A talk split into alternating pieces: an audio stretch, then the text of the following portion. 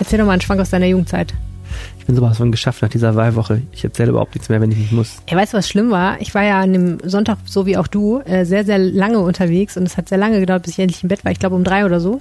Und äh, ich bin ja schon alt. Ich bin ja schon Mitte 30 fast und es ist ja wirklich so, wenn ich samstags ausgehe und es mal richtig krachen lasse, dann habe ich da bis Mittwoch was von. Und das war auch in diesem Fall so. Ich war bis inklusive Mittwoch fix und fertig und habe irgendwie immer geschlafen, wenn ich nur konnte, weil ich einmal am Sonntag länger eine Reportage geschnitten habe. Das war echt fürchterlich. Ich habe mir selber, ich habe am nächsten Tag deine Reportage angehört und unser Gespräch hm. kurz vor Mitternacht äh, nochmal gehört, wo man hört, wie ich immer unruhiger werde, weil ich sehe, dass bald der Andruck naht und wir die ganze Zeit quatschen. Ich habe da so eine heisere Stimme und ich tat mir schon selber leid, als ich da Oh, ich hatte aber den Eindruck, dass du relativ entspannt fühlst. Also es kam nicht, kam nicht so. Kann mir ja trotzdem leid tun. Also es war schon irgendwie wilde Kannst Woche. immer gerne leid tun. Ja, und es geht wild weiter. Wir haben einen bunten Strauß an äh, recht interessanten Themen. Als erstes sprechen wir nochmal über die Umweltspur. Ja, yeah, aber nur ganz kurz versprochen, weil die anderen Themen sind nämlich auch sehr interessant. Auf jeden Fall. Ähm, sag kurz, worum es geht. Ja, bei der Umweltspur geht es darum, dass die CDU äh, die Umweltspur abschaffen möchte, aber mh, hm, nicht im Rat dafür gestimmt hat. Im Rat irgendwie andersrum gestimmt hat und ähm, das irgendwie erklärungsbedürftig ist. Allerdings. Dann sprechen wir über den Hackerangriff auf die Uniklinik, der schreckliche Folgen hatte. Möglicherweise ist eine Frau umgekommen, weil sie eben nicht rechtzeitig in die Notfallbehandlung kam. Deswegen, und wir sprechen mit Nicole Lange darüber, die den Fall sehr, sehr gut kennt, was da jetzt eigentlich genau passiert ist und wie es jetzt weitergeht. Und wir sprechen mit unserer Kollegin Verena Kensburg darüber, dass Düsseldorf am Wochenende gleich in den Genuss zweier Demonstrationen gegen die Corona-Schutzauflagen kommt. Genuss in Anführungsstrichen. Mein Name ist Arne Lieb und mit mir im Studio sitzt Helene Pawlitzki. Studio ist gut. Ihr hört Folge 125. Was wir so Studio nennen. Was wir so Studio nennen, diesen schönen, schmucken Konferenzraum. Ihr hört Folge 125 dieses Podcasts und der Rhein steht bei 1,2 Meter.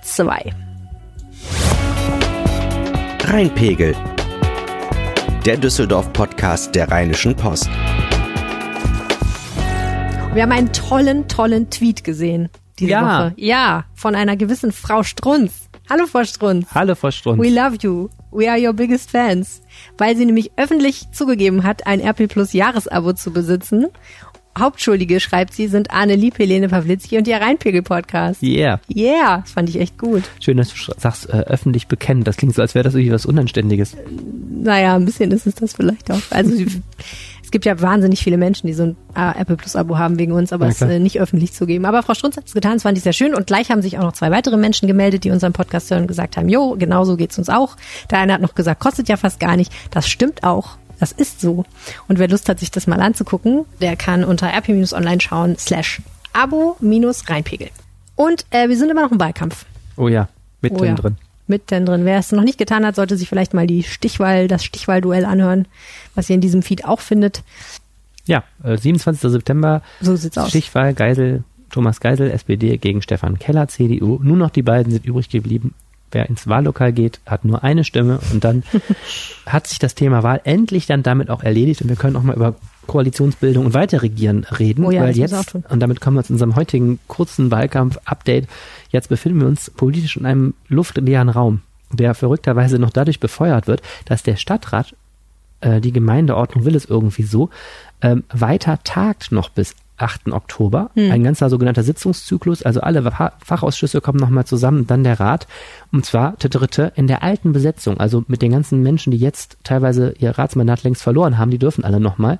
Und es sind nur noch die alten Mehrheitsverhältnisse. Witzig. Das ist total verrückt. Also sind so ein bisschen Zombie-Sitzungen. Ja, und natürlich trotzdem, trotz der Tatsache, dass es sich um Zombie-Sitzungen handelt, haben sie ein paar heiße Themen auf die Tagesordnung gesetzt, unter anderem das schöne Thema Umweltspuren. Wie geht's damit weiter? Ja, das kam so, dass ähm, im Frühjahr ja schon keiner mehr, Frühjahr hatte ja schon keiner mehr Lust, über die Umweltspur zu reden, ähm, weil es ja politisch keine Mehrheit mehr für die Umweltspur gibt. Die Grünen wollen nicht mehr weitermachen, erstmal. Also die wollen die nicht abschaffen, aber auch nicht ausbauen. Damit gab es keine Mehrheit mehr für die Umweltspur. Eigentlich hätte man im Frühjahr aber entscheiden müssen, ob die ersten beiden Spuren, also Prinz-Georg-Straße und Merowinger-Straße, abgeschafft oder verlängert werden. So war damals bei der Einführung entschieden worden. Und damals im, im Früher hat man sich da auf Corona zurückgezogen, hat gesagt, naja, wegen Corona sind ja jetzt die Verkehrsdaten alle total anders. Wir haben ja überhaupt keinen Verkehr mehr. Wir befinden uns ja im, mitten im äh, Shutdown. Und dann hat man gesagt, naja, wir machen das, entscheiden das am ähm, 16. September, also dem Tag nach der Kommunalwahl. Nee, dem Mittwoch nach der Kommunalwahl. So. Da war nämlich Ordnungs- und Verkehrsausschuss in besagter Zombie-Zusammenstellung der alten Ratsperiode. Mhm. So, dann kam dieser Mittwoch und dann hat man den Mittwoch beschlossen äh, oder beschließen wollen, ähm, wir entscheiden das jetzt wieder nicht, sondern verschieben es auf Dezember. Äh, gab so eine sachliche Begründung, hat man noch mehr Daten zusammen oder so. Aber die wahre politische Begründung ist natürlich, man will das, diese heikle Frage mit den Umweltspuren erst dann klären, wenn eine neue Rat sich gefunden hat. An sich ist das ja auch politisch relativ gut, rechtens, muss man sagen, ne? weil dann einfach jetzt nicht Entscheidungen getroffen werden, die vorweggenommen werden den Leuten, die danach fünf Jahre lang den Hut aufhaben. Ist vielleicht ja gar nicht schlecht, wenn man ein bisschen wartet. Genau, und es ist auch die Frage, ob das jetzt noch demokratisch begründbar wäre. Es gibt halt ein äh, Agreement zwischen den Parteien zu sagen, in den ganzen Ausschüssen jetzt wird nur das beschlossen, was notwendig ist. Wenn jetzt hier, ich sag mal, der Opa das Dach zusammenbricht, dann wird die auch Geld dafür kriegen, dass sie es stützt oder so. Ne?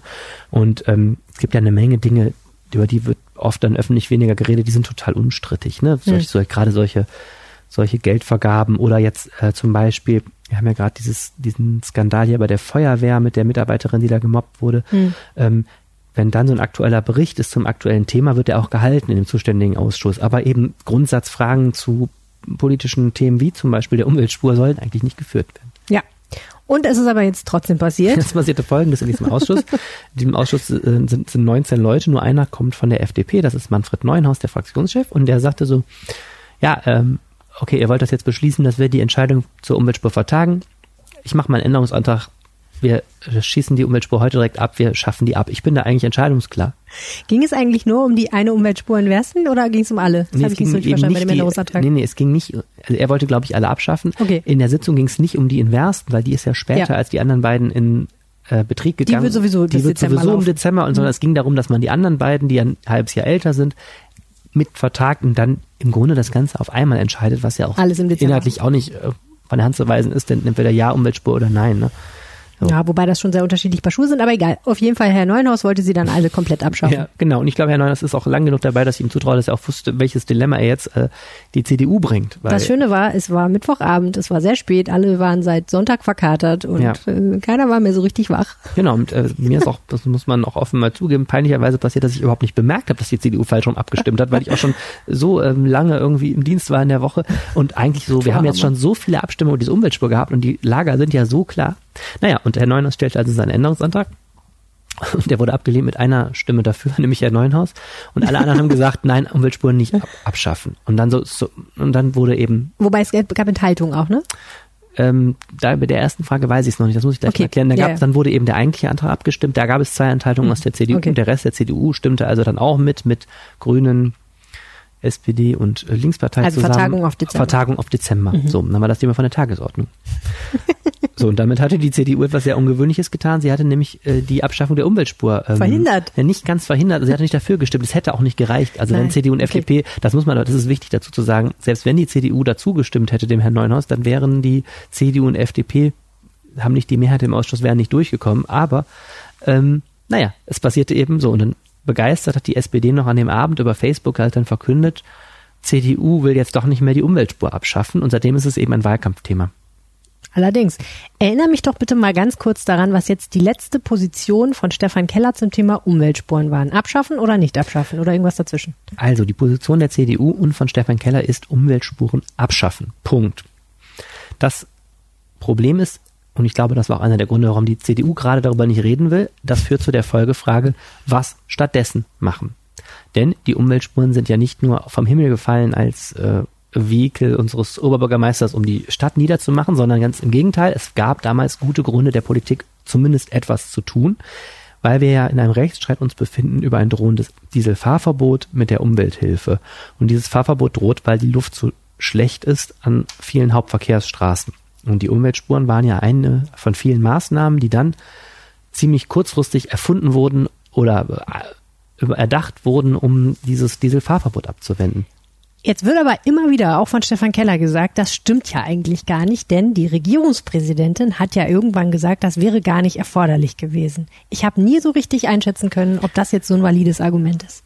Was sagst du dazu? Äh, die Regierungspräsidentin hat auch was gesagt? Nee, also es war so.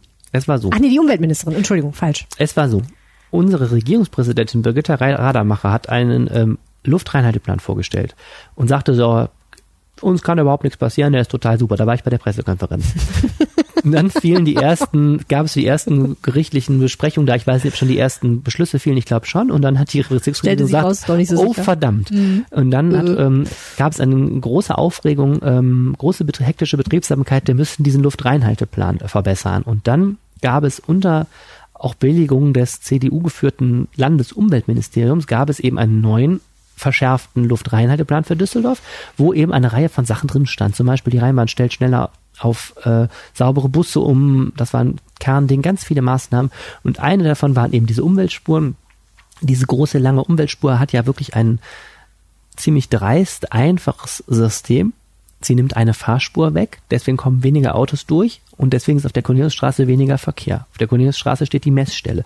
So, und dann war also abzusehen, wenn du weniger Autos durchlässt, zumindest sinkt der Verkehr, egal wie nachhaltig das ist. Das war ja eigentlich ein bisschen auch diese Umweltspur ein Taschenspielertrick. So, Herr Keller sagt, ähm, naja, erstens, diese Umweltspur funktioniert gar nicht wie gedacht, die reduziert den Verkehr gar nicht so und schafft eben vor allen Dingen auch, wenn man ehrlich ist, Ausweichverkehre und hat sich gar nicht bewährt. Und Herr Keller sagt auch, und da hat er natürlich auch recht, es gibt auch andere Maßnahmen im Luftreinhalteplan, die da stehen. Man kann auch andere reinschreiben. Das heißt, du kannst die Umweltspuren auch wieder rausnehmen und durch irgendetwas anderes ersetzen. Man muss Aber jetzt nicht. Was? So, das Problem ist, die CDU ist gerade gar nicht so sprechfähig, was sie machen will. Denn wir befinden uns ja in so einer politischen Übergangsphase. Und die CDU muss ja im Stadtrat, so sie denn überhaupt regiert, das ist ja noch gar nicht ausgemacht, auch mit jemand zusammen mit regieren. Und gerade diese heikle Frage Verkehrswende, wir, ne, schwarz-grünes Bündnis steht im Raum, das ist sehr wahrscheinlich, wenn Keller gewinnt vor allen Dingen, ist das sehr wahrscheinlich. Und die Grünen haben mit Sicherheit zum Thema Verkehrswende auch noch eigene Vorschläge und mit Sicherheit sind es nicht dieselben wie die CDU. Das heißt, man muss erstmal eine gemeinsame Linie finden. Mhm. Das heißt, die CDU hat gerade überhaupt nicht so ein Interesse, jetzt diese Umweltspurabschaffungsdiskussion so praktisch zu führen, sondern lieber dann so alles nach Plan läuft mit Stefan Keller als Oberbürgermeister im Dezember.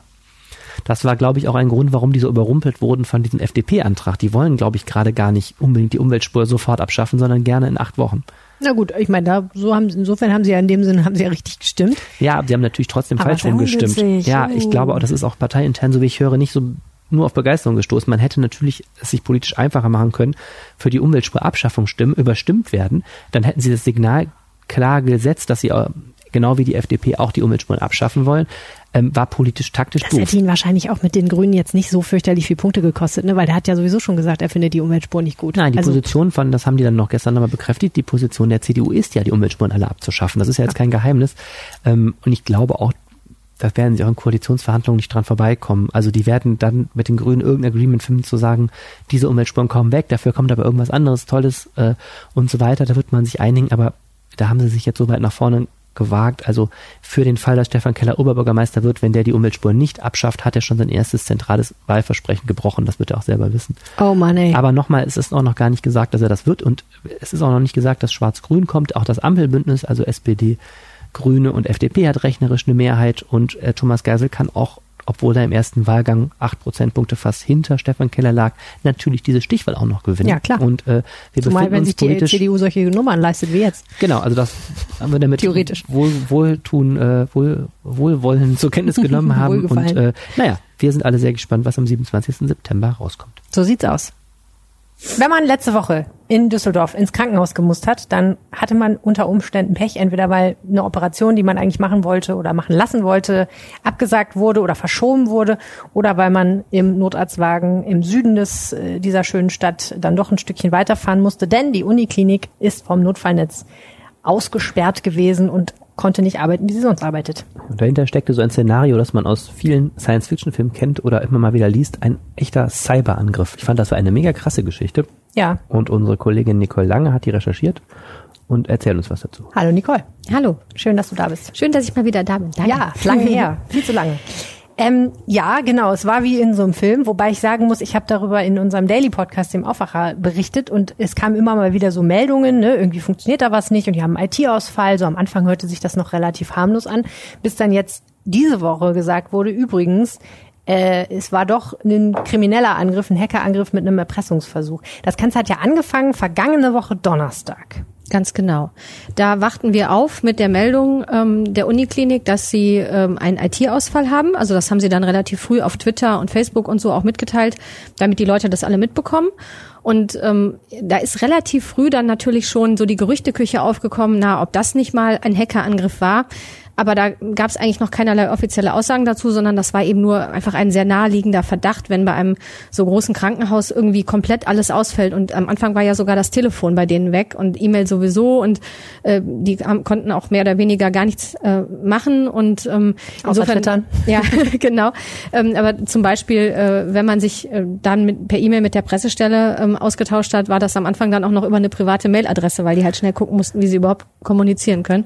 Jetzt musst du mal erklären, wenn so ein Krankenhaus, wenn das einen IT-Ausfall hat, dann ist es nicht nur so, dass es darum geht, dass man da jetzt nicht mehr Termine irgendwie vereinbaren kann, sondern das trifft auch wirklich sozusagen das naja, operative Geschäft, also wirklich die äh, Operationen und, und, und die Behandlung, ne? Absolut. Also es ist zwar tatsächlich so in der Uniklinik, dass das eine oder andere auch durchaus noch altmodisch läuft. Also ich weiß, dass ich da auch schon mal an einem Morgen mir an der einen Station die Krankenakte auf Papier abgeholt habe und die zu einem anderen Platz getragen habe. Aber eigentlich ist es natürlich schon so, dass sehr, sehr viele Dinge einfach ähm, per Computer laufen. Also das fängt mit der Aufnahme der Patienten an und geht natürlich auch über so Dinge wie Ergebnisse von Laboruntersuchungen, Röntgenbilder, MRT MRTs, die natürlich alle gespeichert werden ähm, und die man dann auch für den einzelnen Patienten abrufen kann. Und das war auch das Problem. Also sie konnten durchaus noch eine Operation zum Beispiel durchführen, prinzipiell, aber sie mussten natürlich ganz kompliziert die äh, Sachen aufnehmen, ähm, die OP-Berichte, äh, teilweise vielleicht sogar per Hand oder es wurde dann auch relativ schnell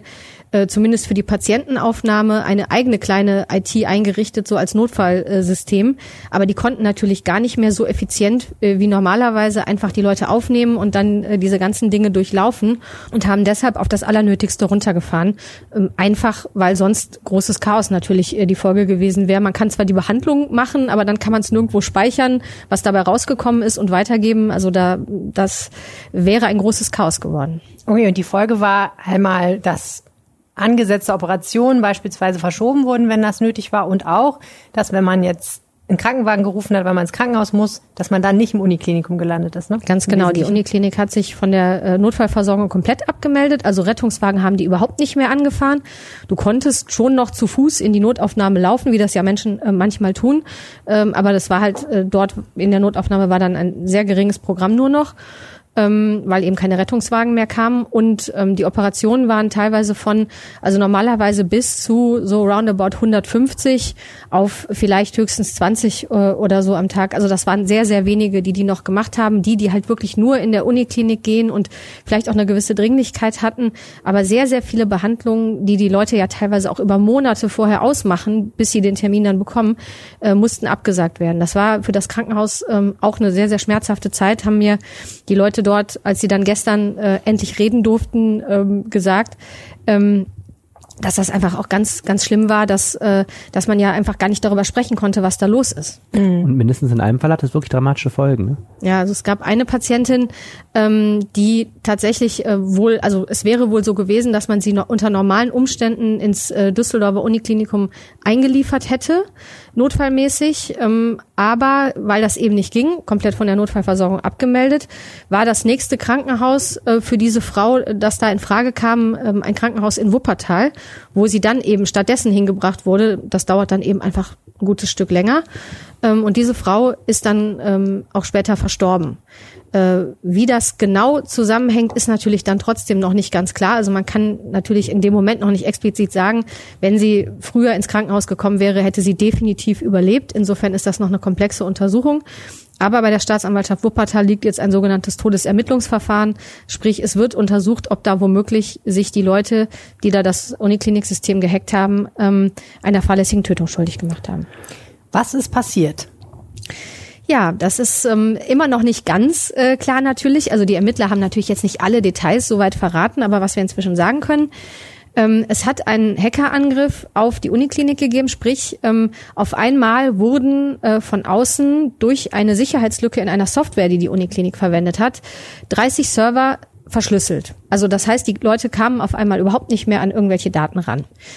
Ähm, dann ging äh, kurz danach oder zeitgleich ähm, eine Art Erpresserschreiben ein. Auf welchem Weg genau, da halten sich die Ermittler bedeckt. Da ist immer irgendwie die Rede davon, dass das irgendwie digital auftauchte. Ähm, was, was da genau hintersteckt, kann ich dir gar nicht sagen. Ähm, auf jeden Fall wurde dann aus diesem Schreiben wohl relativ deutlich, dass die eigentlich ähm, sich an die Heine-Uni gewandt haben. Das heißt, ähm, es lag dann der Verdacht nahe oder liegt auch nach wie vor nahe, dass die äh, diese Erpresser womöglich eigentlich ähm, die Heine-Uni im Visier hatten. Hängen diese beiden Institutionen denn zusammen?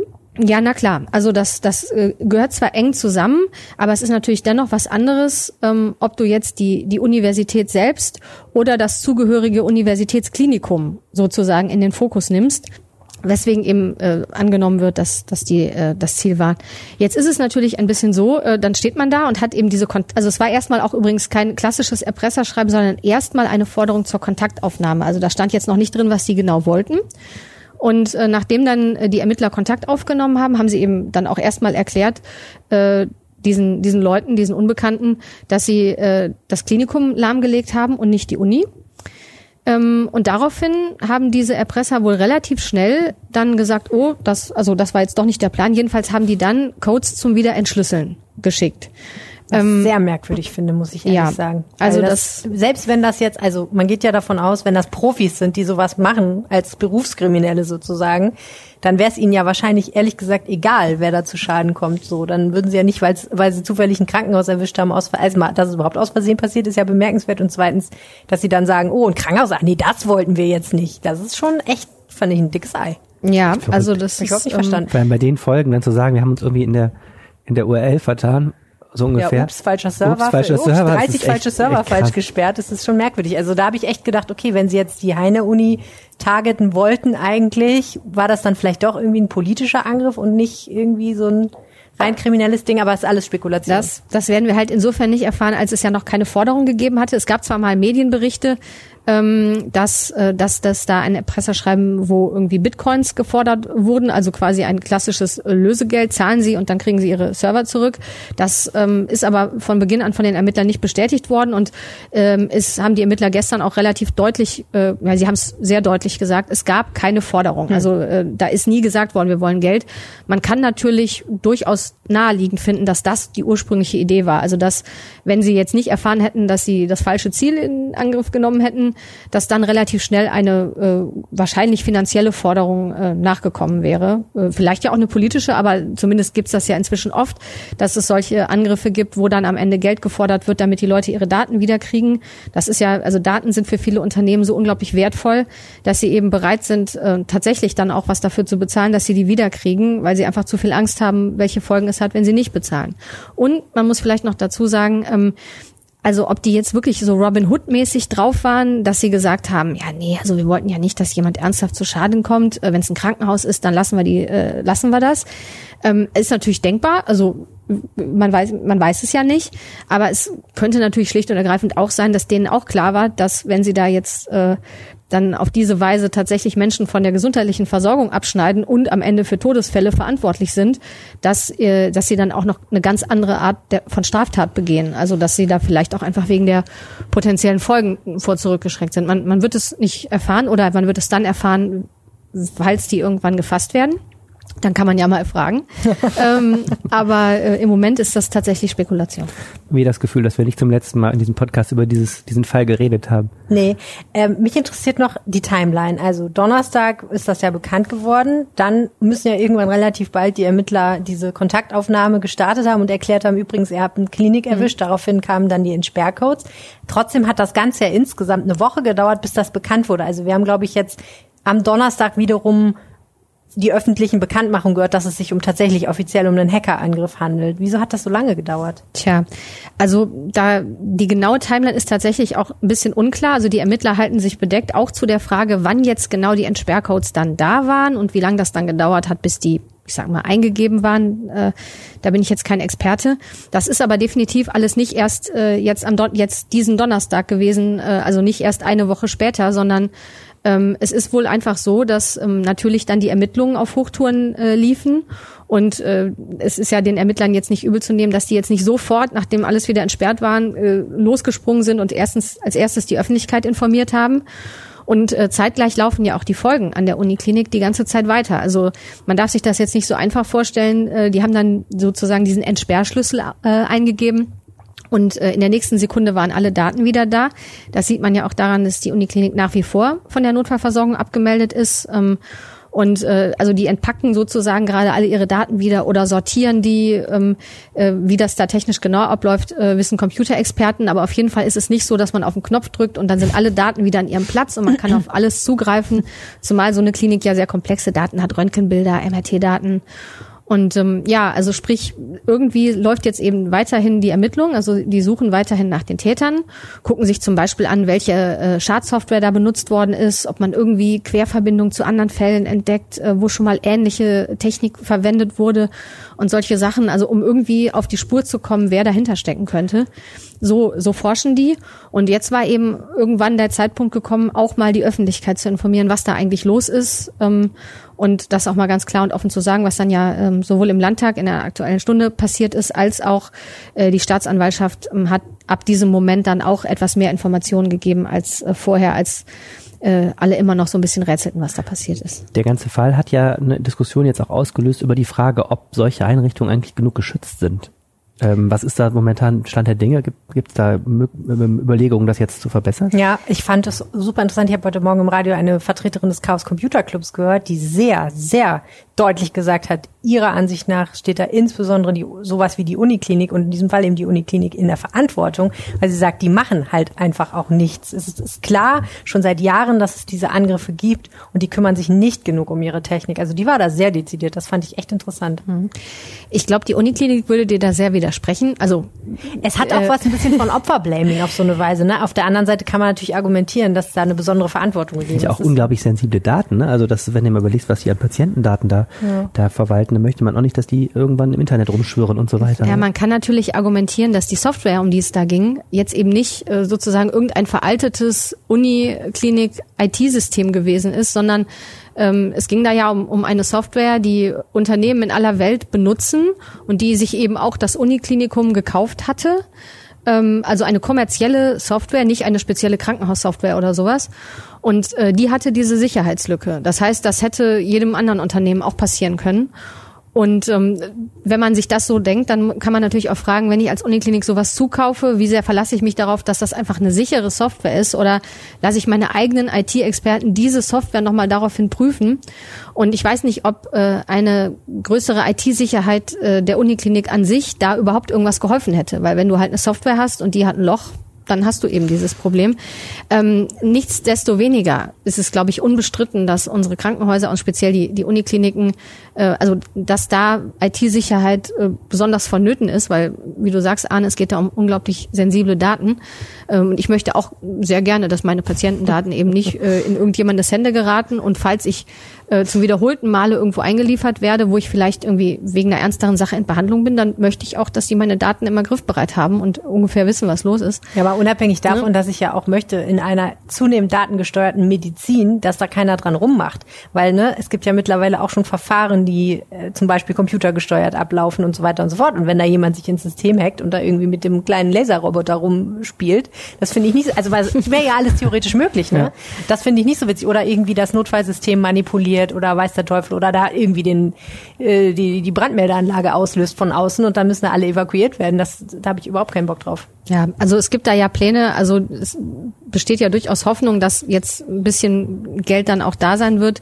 Bisschen mehr ähm, Und ich glaube, also äh, das würde zwar, glaube ich, äh, da niemand unterschreiben, weil das wäre jetzt ein sehr unschöner Fall, aber womöglich hat er ja zumindest in einer in einer Weise was Gutes gehabt, nämlich dass mal ein sehr deutlicher Fokus äh, darauf gelenkt worden ist, äh, was eigentlich passieren kann, wenn IT-Sicherheit bei Krankenhäusern nicht funktioniert. Da haben, glaube ich, jetzt Leute äh, insgesamt schon mal ein gutes Bild davon bekommen äh, und, und werden mit Sicherheit dann auch entsprechend äh, künftig das stärker vorantreiben, dass das möglichst möglichst nicht passieren kann. Hm. Also Interessant ist vielleicht in dem Zusammenhang nochmal der Blick nach Neuss ans Lukas Krankenhaus. Ich weiß nicht, ob ihr euch erinnern könnt. Da gab es 2016 einen Hackerfall, der echt auch bundesweit für Aufsehen gesorgt hat, wo eine, ein Mitarbeiter offensichtlich eine E-Mail geöffnet hat mit einem Anhang, der dann Schadsoftware aufgespielt hat. Also in dem Fall war es dann menschliches und nicht technisches Versagen. Bei diesen Lücken, Sicherheitslücken in existierenden Softwares ist ja immer die Frage, Erstens ist der IT-Beauftragte des Unternehmens auf dem Kiviv und hat das auf dem Schirm, wo es gerade Lücken gibt, denn es dauert ja immer ein bisschen, bis die geschlossen werden und kann er das einschätzen, ob jetzt man sagt, die Software können wir jetzt im Moment nicht benutzen und geht das überhaupt, dass man die dann nicht benutzt. Ne? Ähm, und in dem Fall vom Lukas Krankenhaus war das wohl so, äh, dass die echt äh, lange dann damit zu kämpfen hatten. Die haben, glaube ich, damals nicht gezahlt, haben es irgendwie geschafft, ähm, ihr System zu rebooten, weil sie vorher eine Datensicherung gemacht hatten, kurz vorher. Da hatten sie irgendwie Schwein. Und dann hat das aber, sagen die im Nachhinein, eine Million Euro gekostet, die Systeme anschließend zu sichern. Die haben dann sehr, sehr viel investiert in, in Sicherheit, weil sie gesagt haben, so das möchte uns nicht nochmal passieren. Und alleine dann irgendwie, vor allen Dingen dann äh, Beratungsleistungen von außen dazu zu kaufen, die einem sagen, wie geht das denn hier richtig? Also wie zum Beispiel baue ich so ein Sandboxing-System, wo alle E-Mail-Anhänge vorher einmal durchgecheckt werden, das wirklich sicher sicher ist. Da, ähm, ja, da haben die halt sehr, sehr viel investiert. Aber was ich auch spannend fand, in dem Fall haben sie den ähm, Täter nach dreijähriger Ermittlung nicht gefasst und dann die Ermittlungen eingestellt, weil sie gesagt haben, keine Chance. Deswegen, äh, ja, ob wir Herr Remert herausfinden werden, ob Robin Hood oder ein vergrämter Student in einem Wohnheimzimmer oder ein internationales Kriminalitätskonglomerat oder irgendwelche nigerianischen Prinzen die Uniklinik gehackt haben, ist leider äh, nicht klar. Und auch, ob derjenige dann eben wegen äh, der fahrlässigen Tötung der Frau angeklagt wird, da äh, ist noch ein großes Fragezeichen leider dabei. Immerhin ähm, besteht Hoffnung, dass die Uniklinik äh, im Laufe der kommenden Woche wieder äh, Teil der Notfallversorgung ähm, sein wird, ähm, sich also wieder auch bei der Rettungsleitstelle anmelden kann und äh, dann eben entsprechend auch wieder von Rettungswagen angefahren. Ähm, die Uniklinik sagt, es dauert noch ein paar Wochen, bis dann wirklich alles wieder so im kompletten Normalbetrieb läuft, aber das wird jetzt stetig mehr werden und ähm, das sind ja für viele Patienten in Düsseldorf und in der weiteren Umgebung, ähm, die da dringend auf ihre Behandlung angewiesen sind, auch schon mal eine gute Nachricht. Vielen, vielen Dank, Nicole Lange. Danke euch. Hast du am Wochenende schon was vor, Arne? Ja, ich demonstriere am Sonntag um 14 Uhr gegen die äh, gegen das Merkel-Regime. gegen die Reptilien in gegen Berlin. Reptilien, ja. Ich werde Teil, nein, habe Äh, ich hab schönere Sachen vor. Da habe ich jemanden hier, der dir ein pa- paar mehr Sachen dazu erzählen kann, nämlich Verena Kensbock, die Expertin für das Thema äh, Demonstrationen gegen die Corona-Schutzmaßnahmen, also known as äh, Corona-Leugner-Demonstration in Düsseldorf. Wir müssen vorne anfangen. Wir haben nämlich am Wochenende gleich zwei. Ich will immer Anti-Corona-Demonstrationen sagen, aber das trifft den Punkt eigentlich nicht. Ne? Zwei Demonstrationen gegen die Corona-Schutzauflagen, kann man ganz neutral sagen. Ne? Genau, am Samstag sind die Corona-Rebellen unterwegs. Die demonstrieren ja schon regelmäßig seit einigen äh, Wochen, Monaten ähm, gegen diese Schutzauflagen in Düsseldorf, ähm, gehen immer wieder dafür auf die Straße in einer, sagen wir mal, bunten Truppe. Das sind die auf dem Burgplatz, ne? Genau. Und ähm, jetzt am Sonntag findet eine Veranstaltung statt, ähm, die zum ersten Mal in Düsseldorf ist. Ähm, das nennt sich, die Anmelder nennen es Herbstspaziergang. Ähm, die ziehen vom den Rheinwiesen in Oberkassel, da wo die Rheinkirmes auch immer ist, ähm, über die Oberkasseler Brücke, einmal quer durch die Innenstadt, über die Kö und über die Rheinkniebrücke wieder zurück. Ähm, und sind einige Stunden wohl unterwegs, also von Treffen um 13 Uhr bis Ende um 19 Uhr mit Kundgebungen. Ich habe einen Flyer los sein. gesehen. Ja, ich habe einen Flyer gesehen für diese Demonstration, auf dem äh, sehr viel Wert auf die Feststellung gelegt werde, dass es sehr viele Menschen seien, die dort demonstrieren würden. Bis zu 50.000 Leute. Das hat sich aber jetzt auch schon im Nachhinein wieder als wahrscheinlich nicht so wahrscheinlich erwiesen. Ne? Zunächst waren tatsächlich 50.000 Leute bei der Polizei angemeldet. Ähm, das wurde jetzt aber nochmal reduziert. Also der Anmelder ähm, hat das auf 10.000 Personen runtergeschraubt. Und selbst das, ob das zusammenkommt, ist fraglich. Weißt du, wie die auf die Zahl gekommen ist? Ich habe es entweder mit ihm gesprochen oder irgendwo gelesen. Da stand irgendwie diese Demonstration ähm, auf dem Plakat ist angemeldet für 48.591 Leute oder so. Das sind all die Leute, die, glaube ich, in den äh, irgendwie Telegram- und Facebook-Gruppen registriert sind. Also Ah. Nutzer, die das verfolgen. Ich glaube, darüber hat er geschlossen, wenn die alle kommen, dann sind wir 50.000. Da ahnt man schon, dass das eine sehr ähm, optimistische. Ich wollte gerade sagen, von vielen Geburtstagsfeiern kann ich sagen, Genau. nicht alle, die in der WhatsApp-Gruppe sind, kommen nachher auch. Aber hey, ähm, man hofft es natürlich immer und backt genug Kuchen für alle. Ähm, so eine Demonstration ist ja unter Corona-Bedingungen gar nicht so einfach. Was für Auflagen haben die denn? Die haben eigentlich genau die Auflagen, die für uns alle unter freiem Himmel gelten. Also es gibt keine gesonderte Maskenpflicht. Ähm, was theoretisch möglich wäre. Ähm, also die Stadt Düsseldorf hätte ähm, eine Maskenpflicht auferlegen können, wenn es dafür irgendwie Anlass gegeben hätte, ähm, dass das nötig wäre. Ähm, ansonsten gilt der normale Mindestabstand von anderthalb, Meter. Metern ähm, zwischen den Demonstrierenden, die nicht aus einem Haushalt stammen die Entscheidung, da jetzt keine Maskenpflicht zu machen, ist ja in Düsseldorf schon ähm, nicht so selbstverständlich. Ne? Dieser Anmelder am Sonntag ist ja ein Ableger dieser Querdenkenbewegung, die auch in Berlin diese Demonstration angemeldet hat. Ne? Genau. Ne? Und die haben ja auch schon in München demonstriert, wenn ich es richtig verstanden habe. Und da war ja Maskenpflicht, oder? In München ähm, gelten andere Regeln als in NRW. Also in Bayern gibt es die Regel nach dieser Demo in Berlin, ähm, dass ab einer Veranstaltungsgröße von, ich glaube, 200 Personen Demonstrationen ähm, auch mit Maskenpflicht stattfinden müssen. Diese Regel gilt in NRW nicht. Und deshalb dürfen hier die Demonstranten ohne Mund- und Nasenschutz unterwegs sein. Okay, also sie dürfen ohne Mund- und Nasenschutz unterwegs sein. Sie müssen aber anderthalb Meter Abstand Richtig. halten. Und wenn sie das nicht tun, passiert was? Dann müssten die Ordner eingreifen, die der Veranstalter ähm, stellt und die darauf achten, dass alles mit rechten Dingen zugeht, dass alle friedlich bleiben. Ob das tatsächlich funktioniert, ist ein bisschen fraglich, weil diese Ordner sind nach Angaben des Anmelders, ähm, gehören selbst zu den Corona-Rebellen, die regelmäßig gegen diese Schussauflagen auf die Straße gehen. Also die am Sonntag auf der Demo sind die Ordner, die samstags von der Demo quasi. Um genau. Zusammenzufassen. Ah, ja, okay. Und die Ordner von der Demo sind die, die selber sagen, anderthalb Meter Abstand und Masken sind eigentlich eine doofe Idee. So ist es. Okay, cool. Dann ist ja mal die Frage, wie glaubwürdig das ist, wenn man dann sagt, du musst aber eine Maske tragen. Okay, wenn die das nicht einhalten, dann kann die Polizei was tun? Die können natürlich Straf, also Bußgelder verhängen. Ja. Hm. Oder wahrscheinlich auch theoretisch irgendwann dann sagen, so wenn sich hier keiner an die Regeln hält, dann ist jetzt Ende. Ab genau. Veranstaltung Im, zu Ende. Im schlimmsten Fall kann auch die gehen. Demo abgebrochen werden. Bleibt spannend, ne? Würde ich mal sagen. Du hast eben gesagt, so eine bunte Truppe ist das an den Samstagen. Mhm. Das bezog sich wahrscheinlich darauf, wir haben uns ein Video zusammen angeguckt vor mhm. zwei Tagen, wo es wirklich eine bunte Truppe war. Da war einer in einem Superman-Kostüm, ne? einer war als Sokrates verkleidet, ja. also war so wirklich ein bisschen, bisschen Karneval bei diesen Corona-Rebellen. Aber trotzdem ähm, ist es jetzt politisch auch nicht so harmlos, das Ganze, oder? Was, was ist so deine Erkenntnisse, wer, wo die so stehen, die Leute, die da mit, mitlaufen? Es ist schon eindeutig, gerade wenn man sich die Demonstrationen von den Corona-Rebellen anguckt, dass da sehr viele Teilnehmer aus dem rechten Spektrum unterwegs sind. Ähm, das sieht man an den Rednern, die da teilweise sind. Ähm, der ähm, Kandidat, der AfD-Kandidat, ähm, der für den Posten des Oberbürgermeisters in Düsseldorf äh, kandidiert hat, ähm, hat dort gesprochen, ähm, ist dort ein Rapper unterwegs, der mit antisemitischen Texten ähm, auftritt. Ähm, es ist schon sehr eindeutig, welche in welche Richtung das geht. Entschuldigung, das war mein Ring. Aus Versehen fallen gelassen. Vor Schreck kann man fast sagen.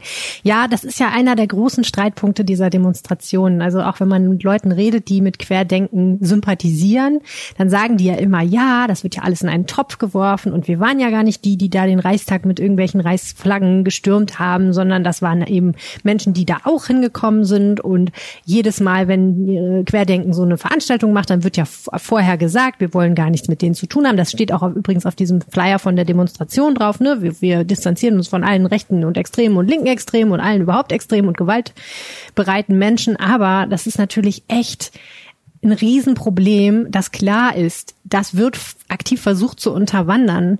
Auch übrigens von, ähm, wenn ich den Verfassungsschutzchef von Nordrhein-Westfalen richtig verstanden habe, so freundlichen Gesellen wie der Bruderschaft Ella, die ja einfach ne, wirklich neonazistisches Gedankengut teilweise vertreten. Also das sind ja alles Gruppierungen, die immer versuchen, sowas zu kapern. Und ähm, ich fand es spannend, ein Kollege von uns, Christian Schwertfeger, hat eben den Verfassungsschutzchef dazu interviewt, der hat sich das in Berlin angeguckt, der guckt sich das in Nordrhein-Westfalen an und sagt, Die Rechten haben versucht, selber Veranstaltungen zu dem Thema zu machen. Das hat nicht funktioniert. Sie haben aber gemerkt, dass sie schon eine gewisse Nähe zu diesen Verschwörungsideologien haben, die da verbreitet werden. Also dieses Gefühl, dass der Staat drückt uns da was auf, ähm, wir, wir werden unterjocht und wir gegen die und so. Das, das deckt sich ganz gut mit dieser Ideologie auch der, von rechts. Und dadurch vermischt sich das auf diesen Veranstaltungen auch ganz leicht. Und der Vorwurf, der, der, den der Verfassungsschutzchef dann eben macht, ist, dass er sagt, man muss sich eigentlich wirklich aktiv vorher abgrenzen. Man muss ganz deutlich sagen, wir wollen nicht, dass diese Leute kommen. Und wenn diese Leute doch kommen, muss man sie dann eben auch weg, also muss man sie wegschicken. Man muss als Ordner dann auch sagen, wir wollen hier niemanden, der mit einem irgendwie Reichsadler auf der Brust äh, rumläuft oder der eine, eine Reichsflagge schwenkt. Ich habe ein bisschen Schwierigkeiten zu sagen, dass die nur unterwandert sind. Ich finde, das ist bei den Corona-Rebellen, äh, finde ich es einen Schritt weiter. Ich habe hm. also diese Tele Telegram-Gruppe von denen auch äh, so die letzten Wochen beobachtet.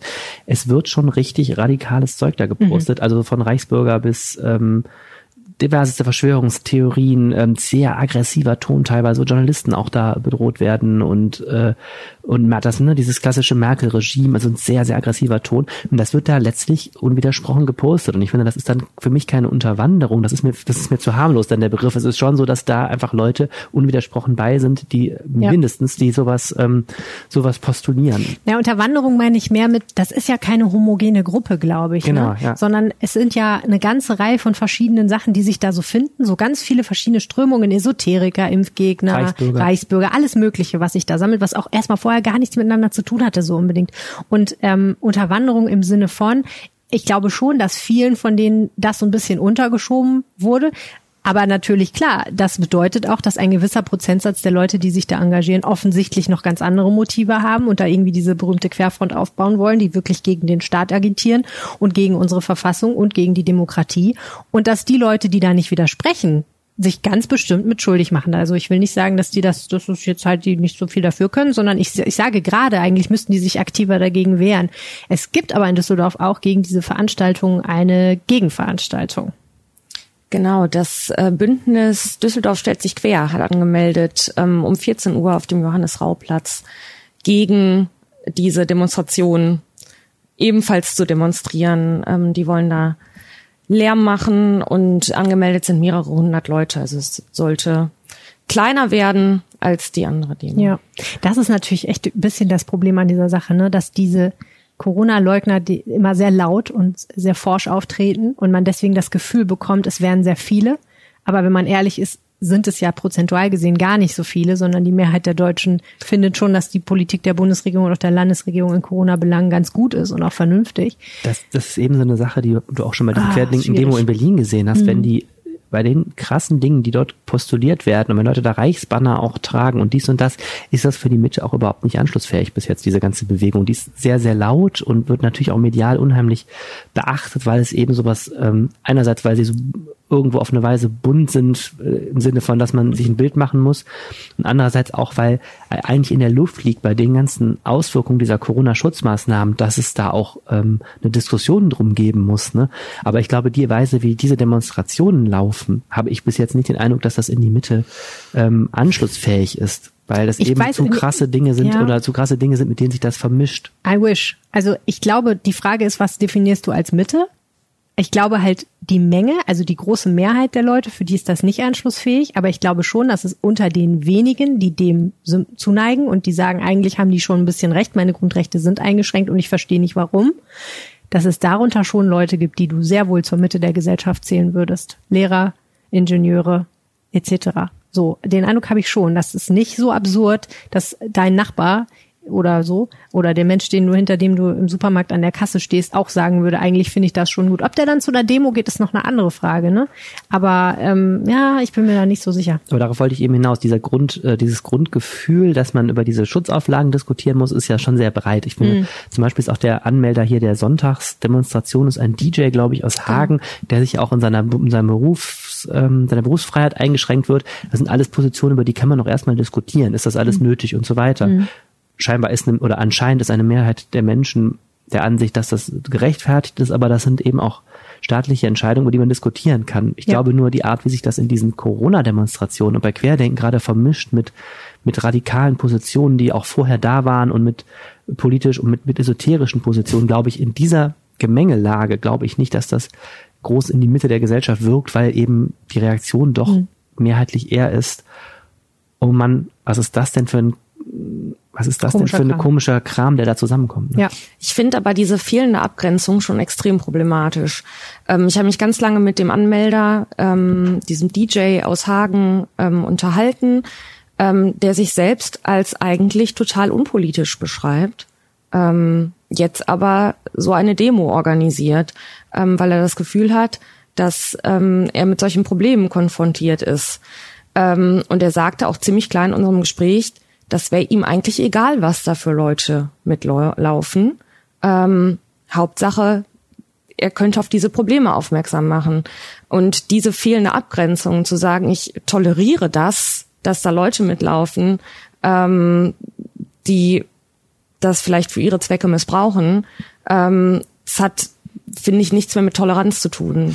Vielleicht ist es auch ein Problem des fehlenden Forums, denn wenn man sich überlegt, wenn ich jetzt nicht zufrieden bin mit, mit dem Corona-Management oder ich bin nicht überzeugt davon, was man ja sein kann, dass das jetzt alles so sinnvoll ist mit der Maskenpflicht und dass bestimmte Sachen nicht erlaubt sind und so weiter und so fort, ne? Wo gehe ich dann hin? Ich kann ins Internet gehen, aber da werde ich relativ schnell mit relativ hässlichen Tönen konfrontiert werden. Also eine vernünftige Diskussion gibt's nicht auf vielen Plattformen so, ne? Bei Facebook kannst du es komplett vergessen, bei Twitter auch, weil da sofort von allen Seiten draufgehauen wird.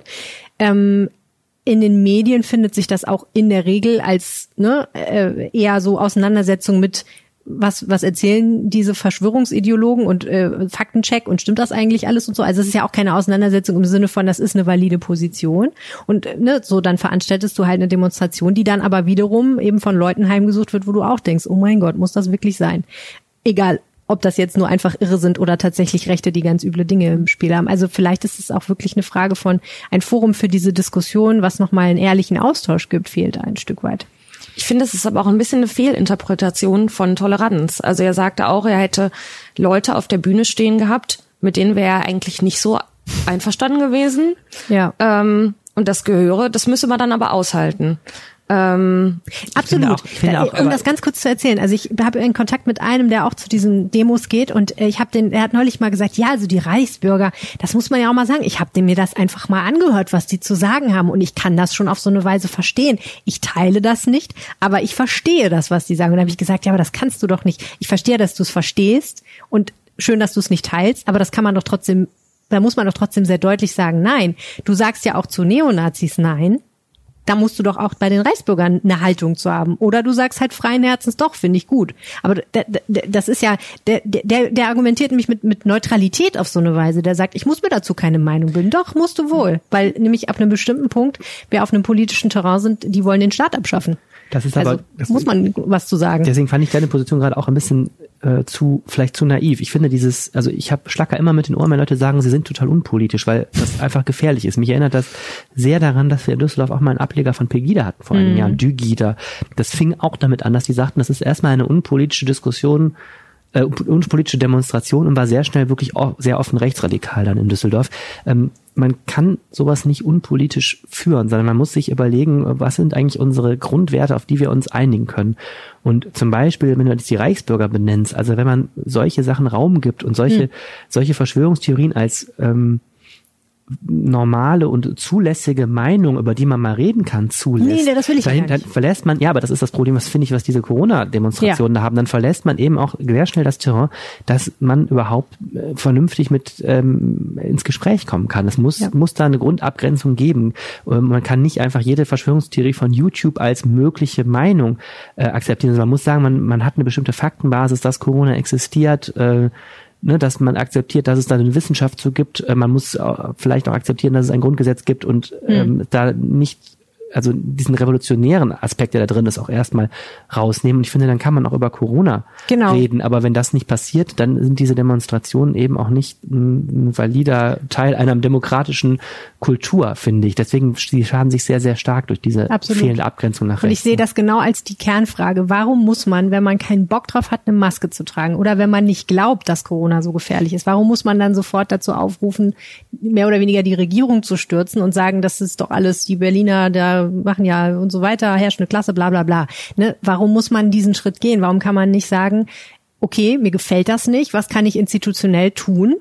oh, ne, so, ich schreibe Leserbriefe, ich gehe in den Stadtrat, ich reiß mir den Arsch irgendwie in Vereinen auf, ich mach was. Aber nicht, äh, ich schreie jetzt hier laut, mir gefällt das alles nicht und, und äh, möchte gerne das politische System stürzen. Diesen Schritt verstehe ich gar nicht. Ein letzter Satz dazu noch. Ich finde auch, dass inzwischen nicht mehr so wirklich stimmt, zu sagen, es wird darüber nicht diskutiert. Ich fand, am Anfang haben die Leute diese Einschränkungen sehr klaglos eigentlich hingenommen, als Corona kam, weil alle wahnsinnig viel Angst hatten natürlich und keiner die Lage mhm. einschätzen konnte jetzt im, im Frühjahr. Ich finde schon inzwischen auf allen Kanälen werden auch in der ich sag mal, politischen Mitte der Gesellschaft nochmal werden inzwischen auch schon kontroverse Diskussionen geführt. Schau dir mal dieses Konzert in Düsseldorf an, mhm. was da nicht stattgefunden hat von, von Lieberberg hier, mhm. haben wir im Podcast auch schon drüber geredet. Das sind ja alles so Diskussionen, was kann man zulassen, was nicht. Auch muss man eine Maskenpflicht bei Demonstrationen haben oder nicht. Sind, ja. Welche Einschränkungen sind richtig? Es wird in, auf allen Ebenen darüber auch inzwischen kontrovers diskutiert innerhalb eines gesellschaftlich ähm, ja. zulässigen und vertretbaren Spektrums, finde ich. Man kann nicht mehr sagen, wenn ich jetzt die Schutzmaßnahmen hier zu krass finde, habe ich überhaupt nicht die Chance, das öffentlich zu sagen. Ich finde, das kann man Nein, man kann sagen, das sagen. Und das wird auch diskutiert. Aber ich finde, der Raum, in dem man es ernsthaft und mit rationalen Argumenten, aber das gilt ja für fast alle, leider fast alle Demo, äh, fast alle Themen im Moment äh, diskutieren kann. Ähm, ja, eine Sache wollte ich gerne noch sagen. Mir ist gerade eingefallen, diese Demonstration nach dem Tod von George Floyd in den USA, die wir hatten in Düsseldorf, diese riesige Demonstration gegen Rassismus und auch ein Stück weit Polizeigewalt. Da war ich ja auch und äh, man muss sagen, es haben viele Masken getragen, aber von anderthalb Meter Abstand war das weit entfernt. Das hat man, glaube ich, auch Fotos gesehen, es wurde auch weithin kritisiert. Interessant ist jetzt natürlich, wie reagiert die Polizei? Misst sie da vielleicht auch ein Stück weit mit zweierlei Maß? Denn das muss man ja leider dann auch vielleicht sagen. So eine Demonstration, die ist ja damals nicht abgebrochen worden, von wegen hier, ihr haltet alle keinen Abstand. Also das ist halt auch nochmal eine interessante Debatte, finde ich, äh, je nachdem, wie es dann am Sonntag ausgeht. Genau, das kommt, glaube ich, extrem darauf an, wie viele Leute am Ende wirklich kommen. Ja und wie die sich dann auch wirklich be be ja. benehmen und ob der Ordner wirklich versucht, da was zu tun oder eher nicht. Auch die Querdenken-Menschen wollen das gerne regelmäßig machen, habe ich gelesen. Die wollen auch alle zwei Wochen wiederkommen und Corona-Rebellen will weiterhin jede Woche demonstrieren. Also es kommt noch ein hm. Äh, Wust weiterer Demonstrationen auf die Stadt Hurra. zu. Verena, jetzt habe ich dir versprochen, es dauert zehn Minuten, jetzt hat es 20 Minuten gedauert. Vielen Dank für deine Zeit. Gerne. Weißt du, was ich mir wünschen würde, Arne? Nein. Ich würde mir wünschen, dass mehr Menschen den Rheinpegel-Podcast hören, weil ich ehrlich wirklich überzeugt davon bin, dass es ein echter Gewinn ist, wenn man Düsseldorf mag und gerne wissen will, was in Düsseldorf vor sich geht. Und ich sage das, obwohl ich diesen Podcast selber mache oder vielleicht gerade weil ich ihn selber. selber Nein, aber wirklich. Ich würde mir wirklich wünschen, dass mehr Düsseldorfer. Ich glaube aber, das Problem ist, dass viele Düsseldorfer gar nicht wissen, dass es diesen Podcast gibt. Deswegen möchte ich jetzt eine Initiative ausrufen. Tell your friend about the Rheinpegel-Podcast. Ah, ja. Also, wer diesen Podcast hört und wer ihn auch gut findet, es wäre schön, wenn ihr einmal jemandem es reicht eine Person von diesem Podcast erzählt. Jemanden, den ihr gerne mögt und dem ihr mal was Gutes tun wollt. Es kann auch jemand auf Twitter oder Facebook sein oder jemand, den ihr persönlich kennt, ein Verwandter, ein Bekannter, ein Arbeitskollege. Es ist mir ehrlich gesagt vollkommen egal. Ihr könnt auch Leute in der Rheinbahn anquatschen oder äh, Flyer abwerfen über der Stadt. Obwohl, nee, da müssen wir vielleicht wahrscheinlich das Aufräumen bezahlen anschließend. Aber es wäre schön, wenn ihr jemandem erzählen würdet, dass es diesen Podcast gibt, weil ich glaube, mehr Leute sollten wissen, dass es das gibt. Oh ja. Sehr gut. Okay. Und ansonsten wünschen wir euch eine schöne Woche. So sieht's aus. Wenn ihr uns was sagen wollt, wie immer, eine Mail an reinpegel.rheinische-post.de oder einen Anrufer für unseren Anrufbeantworter. Der ist übrigens auch am Verhungern. Da hat lange mhm. keiner mehr drauf geschrieben, äh, gesprochen. Würde mich freuen, wenn mal wieder jemand anruft. 0211 9763 4164. Reger gestaltet sich der Austausch via Twitter, so sieht's an aus. dem ihr auch teilnehmen könnt. Komisch ihr könnt ne? uns nämlich antwittern. Helene heißt at Helene Pawlitzki, ich heiße at Arne Lieb. Und so heißen wir auch tatsächlich ungefähr in Wirklichkeit. Außer at. Außer Ed. Vielen Dank. wir haben beide, wusstest du, dass wir beide den ersten Vornamen Ed haben? Ehrlich? Das ist so cool. merkwürdig, ja. Äh, ein wahnsinnig flacher, flacher Witz zum Wochenende. Ja. Vielen Dank fürs Zuhören. Tschüss. Tschüss. Mehr im Netz. Alle Nachrichten aus der Landeshauptstadt findet ihr auf rp-online.de slash Düsseldorf.